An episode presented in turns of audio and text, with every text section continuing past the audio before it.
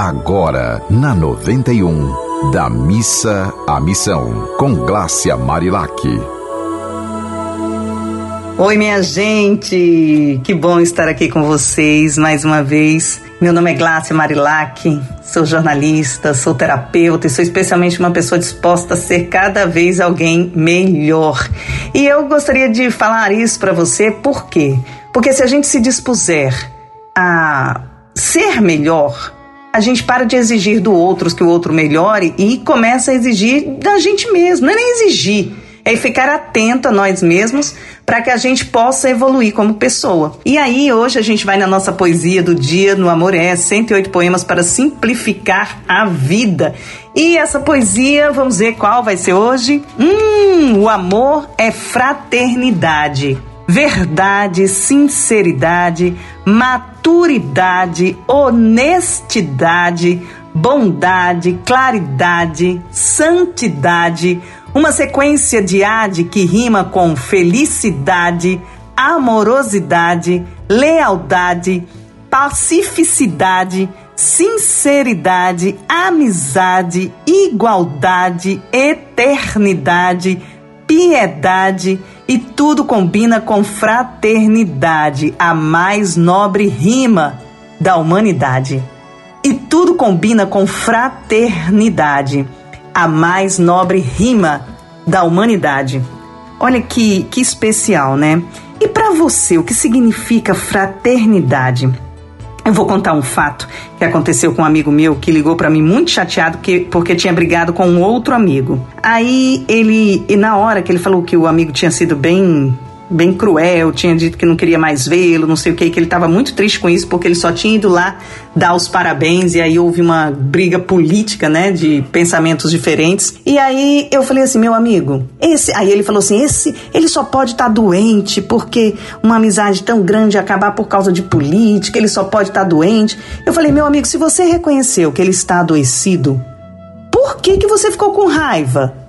Nessa hora é a hora de a gente ser fraterno de a gente entender o seguinte, poxa, a pessoa tá doente, tá assim, né? Ela tá muito radical, tá sem olhar os dois lados da moeda.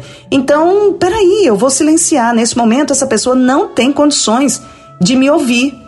Então, nesse momento, você precisa respirar fundo. Eu sempre falo nisso, né? De respiração. Respire fundo e entenda que a pessoa tá ali apavorada com alguma coisa. E você precisa manter a sua calma, porque senão os dois vão estar adoecidos, né? Porque como é que você pode julgar que o outro está mal e você está bem se você entra na mesma sintonia que ele? Se você entra na raiva também, se você começa a gritar, se você começa a dizer coisas que não são nada fraternas.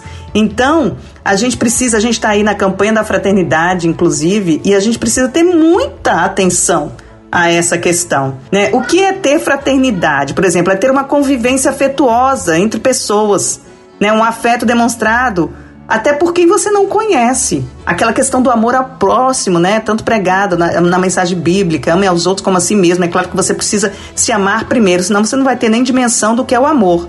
Mas é preciso que você tenha atenção ao contexto em que a pessoa está vivendo. Não adianta tirar a primeira pedra, a segunda, a terceira, a quarta e esperar que a pessoa caia a ficha dela. Ninguém, ninguém, minha gente. Isso eu falo assim porque a experiência própria. Eu, eu trabalho em várias ações. Né? Nessa pandemia a gente acabou tendo que suspender muitas, mas graças a Deus a pandemia aí tá dando uma trégua.